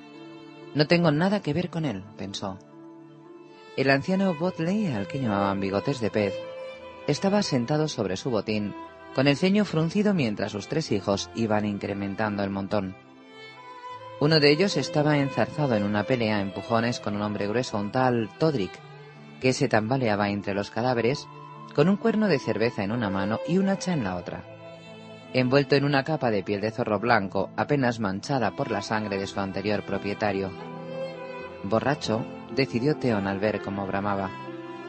Se decía que los hombres del hierro de antaño iban a la batalla ebrios de sangre, tan enloquecidos que no sentían el dolor ni temían a enemigo alguno, pero aquella era una vulgar borrachera de cerveza. Wex, tráeme el arco y el carjac. El chico salió corriendo y le entregó las armas. Teón tensó el arco justo en el momento en que Todrick derribaba al joven Bodley y le tiraba la cerveza a los ojos. Bigotes de pez se levantó entre maldiciones, pero Teón fue más rápido. Apuntó a la mano que sostenía el cuerno para realizar un disparo que daría mucho que hablar. Pero Todrick lo estropeó todo moviéndose hacia un lado justo en el momento en que salía la flecha, que fue a clavársele en el vientre. Los saqueadores se detuvieron atónitos. Teón bajó el arco. Dije que nada de borracheras ni peleas por el botín. Todrick, de rodillas, agonizaba ruidosamente. Botley, hazlo callar. Bigotes de pez y sus hijos se apresuraron a obedecer. Le cortaron el cuello a Todrick mientras pateaba débilmente, y antes de que muriera ya le estaban quitando la ropa, los anillos y las armas. Ahora ya saben que cuando hablo hablo en serio. Lord Balon le había dado el mando, pero Theon sabía que cuando lo miraban, buena parte de sus hombres solo veían a un muchacho blando de las tierras verdes. ¿Alguien más tiene sed? Nadie respondió. Bien, le dio una patada al estandarte caído de Benfred, todavía en la mano muerta del escudero que lo llevaba. Bajo la bandera habían atado una piel de conejo. ¿Pieles de conejo? ¿Por qué? Había tenido intención de preguntarlo, pero cuando recibió el salivazo en la cara se le olvidaron todas las cuestiones. Le tiró el arco a Wex y se alejó a zancadas. Recordaba bien lo exultante que se había sentido tras la batalla del bosque susurrante y no entendía por qué aquella victoria no tenía un sabor tan dulce. Tallar, idiota prepotente de mierda, ni siquiera habías enviado un explorador de avanzadilla. Cuando se habían acercado por el camino, iban bromeando, hasta cantando, bajo el estandarte ondeante de los tres árboles de tallar, y con estúpidas pieles de conejo atadas a las puntas de las lanzas. Los arqueros ocultos tras las aulagas pusieron fin a la canción con una lluvia de flechas y el propio Teón saltó al frente de sus soldados para rematar la carnicería a golpe de puñal, hacha y maza. Antes había ordenado que se respetara la vida del líder para poder interrogarlo, pero lo que no había esperado era que fuera Benfred Tallard. Cuando volvió a su zorra marina, la marea arrastraba el cuerpo inerte de Benfred. Los mástiles de los barcoluengos saltaban hacia el cielo a lo largo de la playa de Guijarros. De la aldea de pescadores solo quedaban unas cenizas frías que despedían un olor fétido bajo la lluvia. Habían pasado por la espada todos los hombres, excepto a unos pocos, a los que Theon permitió huir para que llevaran la noticia a la ciudadela de Torren. Sus mujeres e hijas pasaron a ser esposas de Sal, al menos las que eran jóvenes y hermosas. A las viejas y las feas se limitaron a violarlas y matarlas, o bien a tomarlas como esclavas si tenían alguna habilidad útil y no parecían problemáticas. Teón había planeado también aquel ataque. Había llevado las naves a la orilla en la gélida oscuridad que precedía el amanecer, y saltó de la proa con un hacha de mango largo en la mano para guiar a sus hombres hacia la aldea dormida. No le gustaba nada de aquello, pero ¿qué otra cosa podía hacer? Su hermana, tres veces maldita fuera, navegaba en aquellos momentos hacia el norte a bordo de su viento negro, sin duda para conseguirse un castillo. Lord Balon no había dejado que saliera de las Islas del Hierro ninguna noticia acerca de la flota que estaba reuniendo, y el sanguinario trabajo de Teón a todo lo largo de la costa pedregosa se atribuiría a barcos de saqueadores.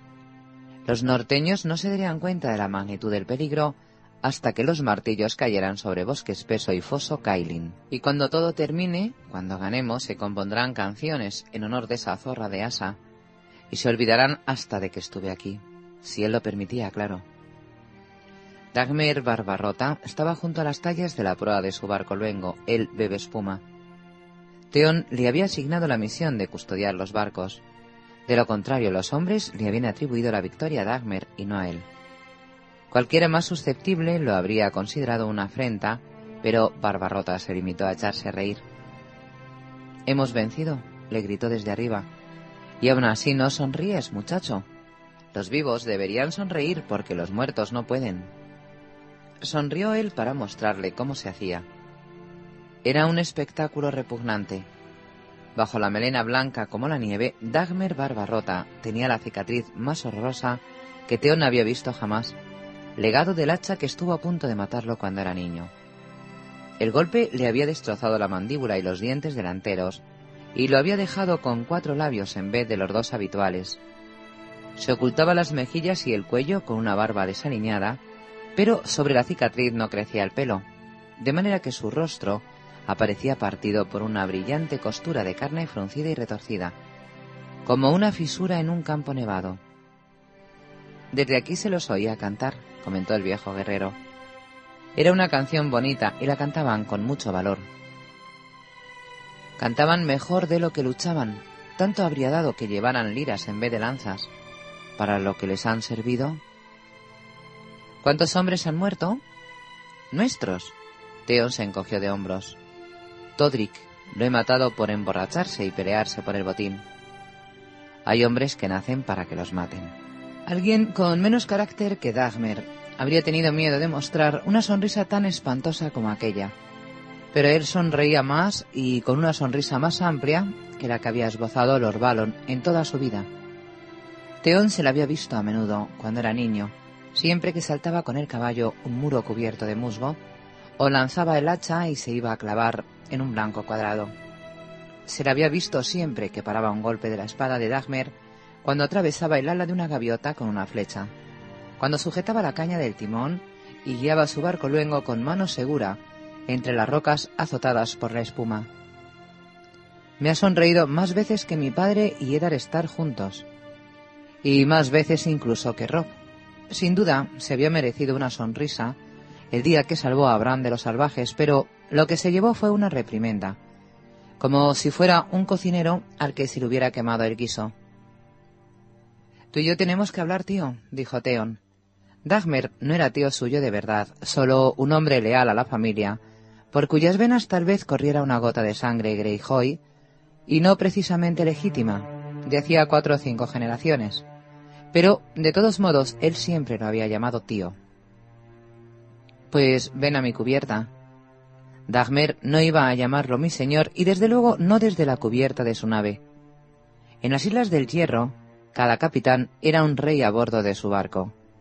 De cuatro largas zancadas subió a la plancha de la cubierta del bebespuma y Dagmer lo llevó al atiborrado camarote de popa. Una vez allí, el anciano se sirvió un cuerno de cerveza amarga y le ofreció lo mismo a Teón. Este lo rechazó. No hemos capturado suficientes caballos. Unos pocos sí, pero... En fin, miras, tendré que arreglar con lo que hay. Cuantos menos hombres, mayor será la gloria. ¿Y para qué necesitamos caballos? Como la mayoría de los hombres del hierro, Dagmer prefería luchar a pie o desde la cubierta de un barco. Esos animales no hacen más que cagar en las cubiertas y cruzarse en nuestro camino. Si navegamos, sí, reconoció Teón, pero tengo otro plan. Observó al hombre con detenimiento para ver cómo se lo tomaba. Sin la ayuda de Barbarrota no tenía la menor posibilidad de triunfar. Aunque él estuviera al mando, los hombres no lo seguirían si tanto Dagmer como Aeron se oponían a sus planes y el sacerdote de rostro amargado no lo apoyaría jamás. Tu señor padre nos encomendó la misión de asediar la costa, nada más. Unos ojos claros, como la espuma del mar, escudriñaron a Teon desde debajo de las peludas cejas blancas. ¿Qué brillaba en ellos? ¿Desaprobación o interés? Pensó, esperó que fuera lo último. Tú le eres leal a mi padre. El más leal, como siempre. Orgullo, pensó Teón. Es orgulloso. Eso es lo que tengo que utilizar. Su orgullo será la clave. En las Islas del Hierro no hay otro hombre tan hábil como tú en el manejo de la lanza y la espada. Has estado fuera mucho tiempo, muchacho. Era así cuando te fuiste, pero he envejecido al servicio de Lord Greyjoy. Ahora los bardos cantan las hazañas de Andric. Dicen que es el mejor. Lo llaman Andric el Taciturno. Es un gigante. Sirve a Lord Drum en el viejo Wick. Y Loren el Negro y Carla Doncella son casi igual de temibles. Ese tal Andric será un gran guerrero, pero los hombres no lo temen como te temen a ti. Sí, así es, asintió Dagmer.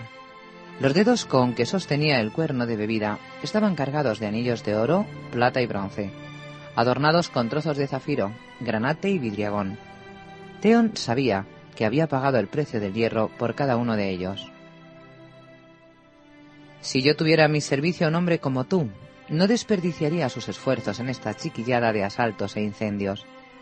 Esto no es trabajo para el hombre más fiel de Lord Balon. La sonrisa de Dagmer le retorció los labios y dejó al descubierto las astillas marrones de los dientes. ¿Ni para su hijo legítimo? rió. Te conozco demasiado bien, Teon. Te vi dar los primeros pasos. Te ayudé a tensar tu primer arco. No soy yo quien se siente desperdiciado. Por derecho, me correspondía a mí el mando que tiene mi hermana, reconoció, aunque era consciente de lo infantil que sonaba su queja. Te lo estás tomando demasiado a pecho, muchacho. Lo único que pasa es que tu señor padre no te conoce. Tus hermanos murieron y a ti se te llevaron los lobos, de manera que tu hermana era su único solaz. Aprendió a confiar en ella y Asa nunca le ha fallado. Tampoco yo. Los Star reconocían mi valía. Brinden el pez negro me eligió personalmente como explorador y estuve en la primera línea de ataque en el bosque susurrante, me faltó esto para cruzar espadas con el propio Matarreyes. Teón separó las manos una vara para mostrar la distancia. Darin Horbus se interpuso entre nosotros y por eso murió. ¿Por qué me cuentas esas cosas? preguntó Dagmer. Yo fui quien te puso en las manos la primera espada. Sé que no eres ningún cobarde. ¿Lo sabe mi padre? El anciano guerrero hizo un gesto como si acabara de morder algo y no le gustara su sabor. Es que Theon, el chico lobo, es tu amigo, y esos Stark te retuvieron durante diez años. Yo no soy un Stark. De eso se encargó Loredar. Soy un Greyjoy y pienso convertirme en el heredero de mi padre. ¿Cómo podré hacerlo si no se me da ocasión de demostrar mi valía con una gran hazaña? Eres joven. Habrá otras guerras. Podrás acometer tus hazañas. Por ahora se nos ha ordenado que saqueemos la costa pedregosa. Que se encargue de eso mi tío Aerón. Le daré seis barcos, todos menos el bebé espuma y la zorra marina. Que ataque cuanto quiera y ahogue a quien le dé la gana para honrar a su dios. Te pusieron al mando a ti, no a Aeron pelo mojado. ¿Qué importa mientras los ataques se lleven a cabo? Ningún sacerdote puede hacer lo que yo tengo en mente ni lo que pido de ti. Lo que quiero es algo que únicamente Dagmer Barbarota puede hacer Dagmer bebió un largo trago del cuerno. Cuéntame. Lo he tentado, pensó Teón. Esta misión de rapiña le gusta tan poco como a mí. Si mi hermana puede tomar un castillo, yo también. Asa tiene cuatro o cinco veces más hombres que nosotros. Teón se permitió esbozar una sonrisa astuta. Pero nosotros tenemos cuatro o cinco veces más cerebro y cuatro o cinco veces más valor. Tu padre me dará las gracias cuando ponga el reino en sus manos. Pienso realizar una hazaña que los bardos cantarán durante mil años. Sabía que aquello haría pensar a Dagmer. Un bardo había compuesto una canción acerca del hacha que le partió la mandíbula en dos, y al anciano le encantaba escucharla. Siempre que tomaba una copa de más, pedía gritos canciones de saqueo, sonoras y tormentosas, que hablaban de héroes muertos y hazañas de valor ciego. Tiene el pelo blanco y los dientes podridos, pero aún quiere saborear la gloria. ¿Y qué papel desempeño yo en tu plan, muchacho? preguntó Dagmer Barbarrota tras un largo silencio. Y Theon supo que había vencido. Infundirás terror en el corazón del enemigo como solo puede hacerlo alguien con tu nombre. Guiarás al grueso de nuestras fuerzas contra la ciudadela de Torren. Helman Tallar se ha llevado a sus mejores hombres al sur, y Benfrez ha muerto, aquí, junto con sus hijos. El único que quedará es, su tío Leoval con una pequeña guarnición. si hubiera tenido tiempo de interrogar a Benfred, sabría cuánto de pequeña. Que tu aproximación no sea ningún secreto. Canta todas esas canciones que te gustan. Quiero que cierren sus puertas. ¿La ciudadela de Torren es una fortaleza resistente? Bastante. Los muros son de piedra, de 15 varas de altura.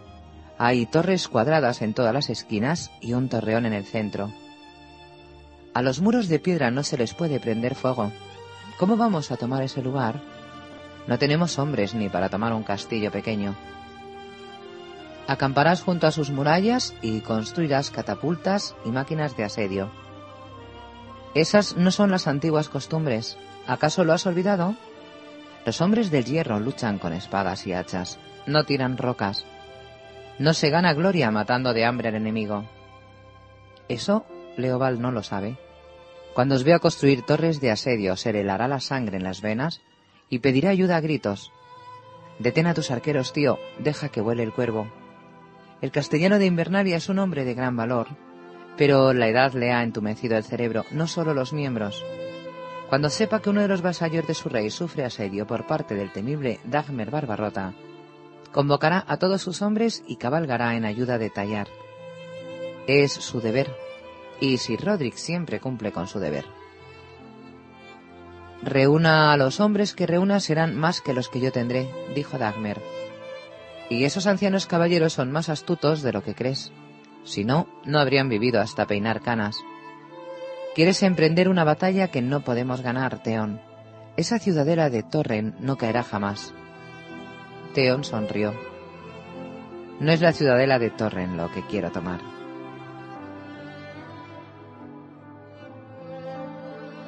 Arria. La confusión y destruendo dominaban el castillo. Los hombres se subían a los carromatos para cargar barriles de vino, sacos de harina y haces de flechas recién emplumadas. Los herreros enderezaban las espadas, arreglaban las melladuras de las corazas y erraban tanto caballos de batalla como mulas de tiro. Metían las cotas de mallas en barriles de arena que hacían rodar por la superficie desigual del patio de la piedra líquida para limpiarlas. Las mujeres de Wish tenían que remendar veinte capas y lavar otras ciento. Hombres de noble cuna y de baja estirpe rezaban apretados en el sep. Al otro lado de los muros se desmontaban las tiendas y pabellones. Los escuderos arrojaban cubos de agua en las hogueras para cocinar, mientras los soldados sacaban las piedras de molar para dar un poco más de filo a sus armas. El sonido era una marea que lo engullía todo. Los caballos piafaban y relinchaban. Los señores gritaban órdenes. Los soldados se maldecían unos a otros. Los seguidores del campamento reñían entre ellos. Lord Tywin se ponía en marcha por fin. Sir Alan Marbrand fue el primero de los capitanes en partir, un día antes que los demás. Ofreció un aspecto muy gallardo a lomos de un brioso corcel alazán, con crines del mismo tono cobrizo que la cabellera del propio Sir Adam, que le caía sobre los hombros. La armadura del caballo tenía jaeces y gualdrapas color bronce, a juego con la capa del jinete. Y lucía también el blasón del árbol en llamas. Algunas mujeres del castillo sollozaron al verlo partir. Whis dijo que era un gran jinete, un gran espadachín también y el comandante más valeroso al servicio de Lord Tywin. Ojalá se muera, pensó Arya, al verlo salir por la puerta seguido por sus hombres en una formación de doble columna. Ojalá se mueran todos. Sabía que iban a luchar contra Rob. Por los comentarios que escuchaba mientras hacía su trabajo, Arya había averiguado que Rob había conseguido una gran victoria en el oeste. Unos decían que había quemado por hacia los cimientos, o tal vez tenía intención de hacerlo, que había capturado Roca Casterly y pasado a todos por la espada, o que estaba sitiando el colmillo dorado. Lo único seguro era que había pasado algo importante. Whis la tuvo llevando recados desde el amanecer hasta la noche. Para algunos, hasta tuvo que salir más allá de las murallas del castillo, al barrizal y la demencia del campamento. Ahora podría escapar, pensó, cuando un carromato pasó junto a ella. Podría subirme a un carro y esconderme, o juntarme con los seguidores del campamento. Nadie me lo impediría. Lo habría hecho de no ser por Whis. Les había dicho más de una vez qué haría con cualquiera que intentara escapar de él. Nada de palizas, no, nada de eso. No os pondré un dedo encima. Eso se lo dejaré al coriense para que os enteréis. Sí, se lo dejaré al lisiador. Se llama Vargo Joat y cuando vuelva os cortará los pies. Pero si Whis estuviera muerto, pensó Arya, aunque no lo pensaba cuando estaba cerca de él, porque cuando Whis miraba, adivinaba los pensamientos, siempre lo decía. Whis no podían imaginar que supiera leer, así que no se molestaba en sellar los mensajes que le entregaba. Arya los miraba todos, aunque nunca contenían nada de importancia, únicamente tonterías sobre enviar tal carro al granero y tal otro a la armería. Uno era la exigencia del pago de una deuda de juego, pero el caballero al que se lo dio sí que no sabía leer. Cuando le explicó qué decía, trató de golpearla, pero Arya esquivó el golpe, agarró un cuerno de beber con refuerzos de plata que colgaba de su silla de montar y escapó corriendo. El caballero la persiguió dando rugidos, pero ella se escurrió entre dos carromatos, se abrió paso entre un numeroso grupo de arqueros y saltó una zanja de las letrinas. El hombre con su armadura no pudo seguirla. Cuando le entregó el cuerno a Whis, éste le dijo que Comadreja era una muchachita muy lista y que se merecía una recompensa. Le he echado el ojo a un capón bien gordo para cenar esta noche. Lo compartiremos, ¿eh? ¿A qué te apetece? Fuera donde fuera, Arya buscaba siempre a Jack en Hagar, con intención de susurrarle otro nombre antes de que los que odiaba estuvieran lejos de su alcance pero entre el caos y la confusión no había manera de dar con el mercenario Olorati. Aún le debía dos muertes y le preocupaba que no se las pagara si marchaba a la batalla junto con los demás. Por fin reunió valor para preguntar a uno de los guardias de la puerta si ya había partido. Es uno de los hombres del Orch, ¿no? dijo. Entonces no se irá de aquí.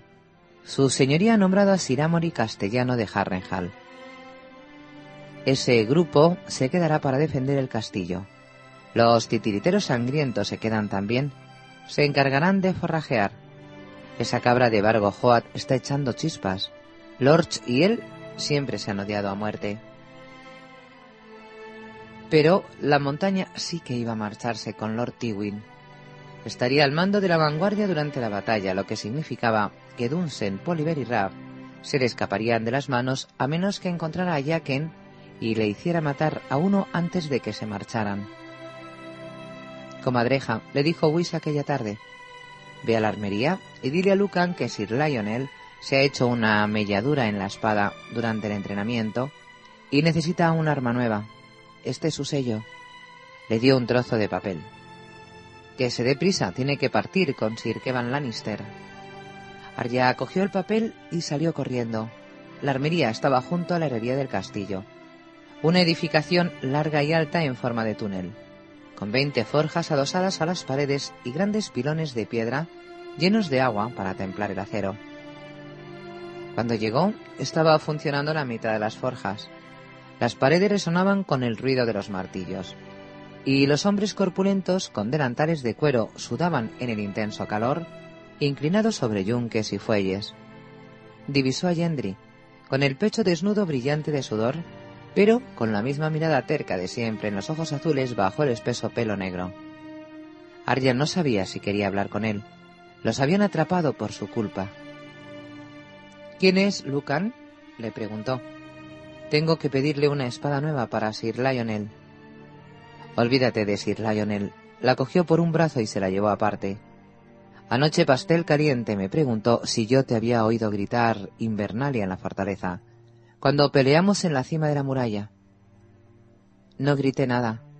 Sí que gritaste. Yo también te oí. Todo el mundo gritaba tonterías, protestó Arya, a la defensiva. Pastel caliente chillaba pastel caliente. Lo gritó cien veces por lo menos. Lo que importa es lo que gritaste tú. Le dije a Pastel Caliente que se limpiara la cera de las orejas, que lo que gritabas era represalia, Así que, si te pregunta, más vale que digas lo mismo. Vale, respondió, aunque le parecía que lo de gritar represalia era una tontería. No se atrevía a contarle a Pastel Caliente quién era en realidad. A lo mejor debería susurrarle su nombre a Jaqen. Iré a buscar a Lucan, dijo Yendri. Lucan examinó el mensaje con un gruñido, aunque a Arya le pareció que no sabía leer, y sacó una espada larga muy pesada. Es demasiado buena para semejante mentecato. Díselo de mi parte, bufó al tiempo que se la entregaba. Así lo haré, mintió. Si se le ocurría decir semejante cosa, Whis la mataría a palos. Si Lucan quería insultar a alguien, que lo hiciera en persona. La espada larga era mucho más pesada que aguja, pero a Arya le gustó su tacto. El peso del acero entre las manos la hacía sentir más fuerte. Puede que no sea aún una danzarina del agua, pero tampoco soy un ratón. Los ratones no saben manejar la espada, y yo sí. Las puertas estaban abiertas, y los soldados entraban y salían. Las carretas iban vacías en una dirección, y luego crujían bajo el peso de su carga al desandar el camino.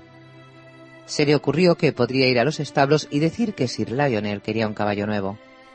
Tenía el papel y los mozos de cuadras, como Lucan, no sabrían leer. Podría coger el caballo y la espada y marcharme. Si los guardias intentaran detenerme, les enseñaría el papel y diría que se lo llevo todo a Sir Lionel. Pero no tenía ni idea de cómo era Sir Lionel ni dónde estaba. Si le interrogaban, se darían cuenta y entonces Whis... Whis... se mordió el labio y trató de no pensar en qué sentiría uno cuando le cortaban los pies. Pasó junto a un grupo de arqueros con jubones de cuero y yelmos de hierro que llevaban los arcos colgados del hombro. Ari alcanzó a oír fragmentos de su conversación. Gigantes, de verdad os lo digo. Tiene unos gigantes de siete varas que vienen del otro lado del muro y lo siguen como perros. Antinatural aquella manera de caer sobre ellos y en medio de la noche. Es más lobo que hombre, igual que todos los Stark. Me cago en los lobos y en los gigantes. Ese mocoso se me haría encima si supiera que vamos a por él. No fue hombre para marchar contra Harrenhal, ¿no? Se fue en dirección contraria, ¿no? Pues ahora huiría si supiera lo que le conviene. Eso dices tú, pero igual el chico sabe algo que nosotros no. Igual los que deberíamos huir somos nosotros. Sí, pensó Arya, sí, sois vosotros los que deberíais huir. Vosotros y Lord Tywin, y la montaña, y Sir Adam, y Sir Amory, y ese estúpido de Sir Lionel, sea quien sea. Más os valdría huir, o mi hermano os matará a todos. Es un estar, es más lobo que hombre. Igual que yo. Comadreja, la voz de Whis restalló como un látigo. No lo había visto acercarse, pero de repente se encontró delante de él. Dame eso, has tardado mucho. Le quitó la espada de las manos y le asestó una bofetada de revés. La próxima vez, date más prisa. Había vuelto a ser un lobo durante un instante, pero la bofetada de Iwi se lo arrebató todo y solo le dejó el regusto de su sangre en la boca. El golpe había hecho que se mordiera la lengua. Cuánto odiaba a aquel hombre. ¿Quieres que te dé otra? preguntó airadamente. Mira que no me cuesta nada. No te pienso aguantar esas miradas insolentes. Baja la destilería y dile a Berry que tengo dos docenas de barriles para él. Pero más vale que envíe a alguien a buscarlos, o se los daré a otro que los necesite más. Aria echó a andar, pero no suficientemente deprisa para el gusto de Whis.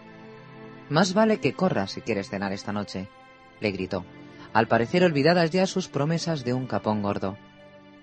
Y no te vuelvas a perder, o te juro que te doy una paliza. No, pensó Arya, no volverás a darme ninguna paliza. Pero corrió.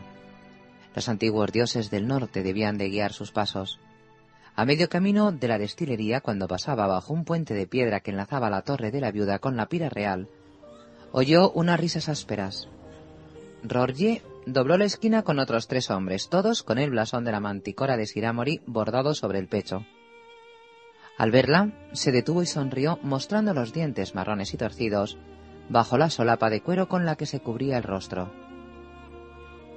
Vaya, pero si es la putita de Lloren, dijo. Ya sabemos para qué te quería ese cabrón de negro en el muro, ¿eh? Rió de nuevo y los demás corearon sus carcajadas. ¿Dónde tienes ahora el palo aquel? preguntó Rorgie de repente. Su sonrisa había desaparecido tan deprisa como apareció. Ya te dije que te lo iba a meter por el culo. Dio un paso hacia ella. Arya retrocedió. Vaya, Ahora que no estoy encadenado, ya no eres tan valiente, ¿eh? Yo salvé. Mantuvo una buena distancia entre ellos, preparada para huir, rápida como una serpiente si intentaba agarrarla. Y en prueba de gratitud te lo meteré dos veces. ¿A Joren qué le gustaba, follarte por el coño o por ese culito prieto? Estoy buscando a Jacken, dijo. Tengo un mensaje para él. Rorje se detuvo. Algo brilló en sus ojos. ¿Sería posible que tuviera miedo de Jacken Hagar? En los baños, fuera de mi camino. Arya dio media vuelta y salió corriendo, veloz como un ciervo, volando sobre los guijarros hasta que estuvo al lado de los baños. Jacken estaba sumergido en una bañera, rodeado de vapor, mientras una criada le echaba agua caliente por encima de la cabeza. La larga cabellera, roja por un lado y blanca por el otro, le caía sobre los hombros húmeda y pesada. Se acercó silenciosa como una sombra, pero él abrió los ojos. La chica camina con pasitos de ratón, dijo, pero uno oye. ¿Cómo me ha podido oír? se preguntó, y pareció como si también aquello lo oyera. El sonido del cuero contra la piedra canta más alto que un cuerno de guerra para uno con los oídos atentos. La niña lista va descalza. Traigo un mensaje. Arya miró con inseguridad a la sirvienta. Al ver que no se iba a marchar, se inclinó hasta que casi rozó con los labios la oreja del hombre. Whis, susurró. Jacken Hagar volvió a cerrar los ojos y flotó lánguido, medio dormido. Dile a su señoría que uno irá a presentarle sus respetos en cuanto sea posible. Movió la mano con tanta brusquedad que la salpicó de agua caliente, y Arya tuvo que dar un salto atrás para no quedar empapada. Cuando le dijo a Tufleberry lo que Whis le había encargado, el cervecero la maldijo a gritos. Ya puedes ir a decirle a Whis que mis muchachos tienen mucho que hacer aquí. Y dile a ese cabrón picado de viruelas que los siete infiernos se harán antes de que le dé otro cuerno de mi cerveza. Que quiero los barriles aquí antes de una hora o esto llegará a oídos de Lord Tywin. Vaya si llegará. Whis también prorrumpió en maldiciones cuando Arya le llevó la respuesta, aunque omitiendo la parte del cabrón picado de viruelas. Gritó y amenazó, pero al final reunió a seis hombres y de mala gana los envió a llevar los barriles a la cervecería. Aquella noche la cena consistió en un guiso aguado de centeno, cebolla y zanahorias, con un trozo de pan moreno que estaba duro.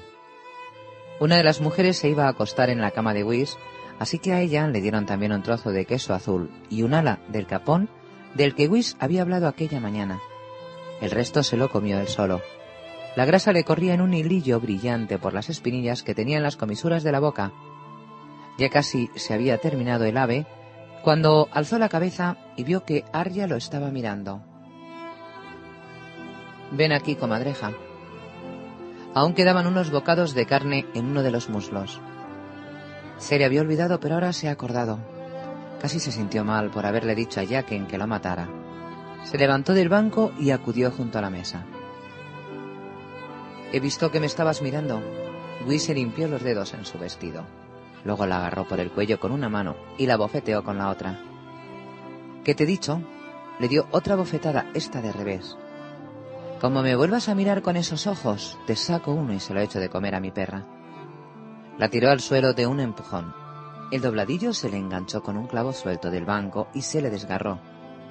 Eso lo tendrás que remendar antes de acostarte, anunció Whis al tiempo que se comía el último trozo de cabón. Cuando terminó, se chupó los dedos con un ruidoso sorbetón y le echó los huesos a la perra de piel con manchas. Whis susurró Arya aquella noche mientras cosía el desgarrón del vestido. Donsen Boliver Raff el Dulce, siguió. Un nombre con cada puntada de la aguja de hueso en la lana sin teñir. Cosquillas y el perro.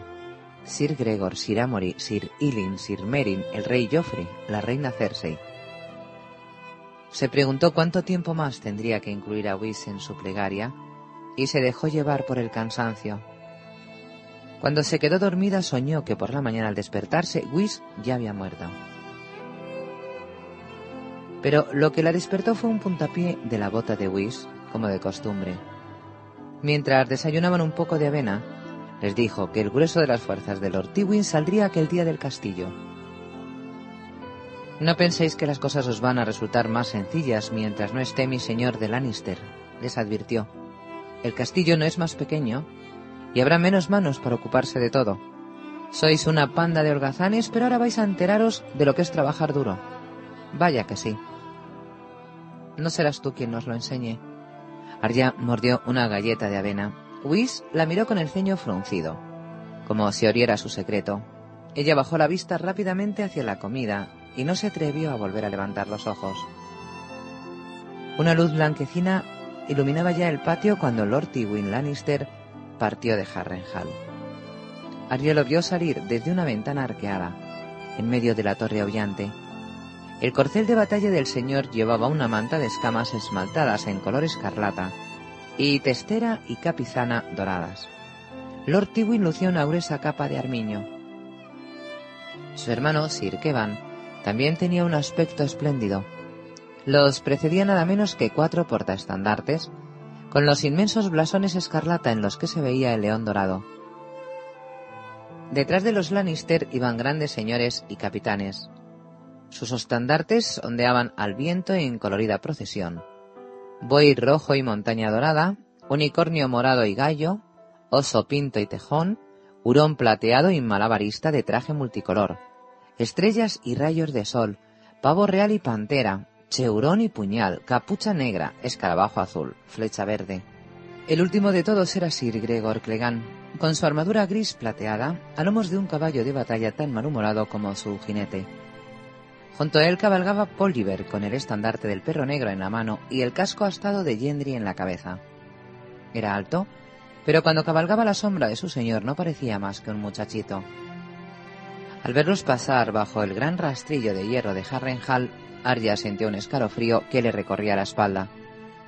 De pronto se dio cuenta de que había cometido un espantoso error. Soy una idiota, pensó. Whis carecía de importancia, al igual que Chiswick. Aquellos eran los hombres que importaban. A ellos los habría debido matar. La noche anterior podría haber susurrado un nombre cualquiera para condenarlo a muerte, pero estaba tan enfadada con Whis por golpearla y mentirle acerca del capón. Lord Tywin, ¿por qué no dije Lord Tywin? Tal vez no fuera demasiado tarde para cambiar de opinión. Whis aún no estaba muerto. Si encontraba a Jaqen y le decía. Arya bajó corriendo por la escalera de caracol, olvidando las tareas que tenía que hacer. Oyó el tintineo de las cadenas a medida que el rastrillo bajaba muy despacio y sus púas se hundían profundas en el suelo. Y luego otro sonido, un grito de miedo y dolor. Una docena de personas llegaron antes que ella, aunque ninguna se acercó demasiado. Arya se escurrió entre ellas para ver mejor. Whis estaba tirado en el suelo de piedra, con la garganta destrozada y los ojos muy abiertos, que miraban sin ver las nubes grises del cielo. Su espantosa perra moteada le había puesto las patas sobre el pecho y lamía la sangre que brotaba palpitante del cuello. Y de cuando en cuando arrancaba un trozo de carne del rostro del cadáver. Por fin alguien fue a buscar una ballesta y mató a la perra en el momento en que le arrancaba una oreja a Whis. ¡Qué cosa más rara! oyó decir a un hombre. Si tenía esa perra desde que era una cachorrita. Este lugar está maldito, dijo el hombre de la ballesta. Es el fantasma de Harren, os lo digo yo, intervino el ama Amabel. No pienso dormir aquí ni una noche más. Arya levantó la vista de los cadáveres del hombre y la perra. en Hagar estaba recostado contra una pared de la torre aullante. Al encontrarse con su mirada alzó una mano con gesto indolente y se puso dos dedos en la mejilla.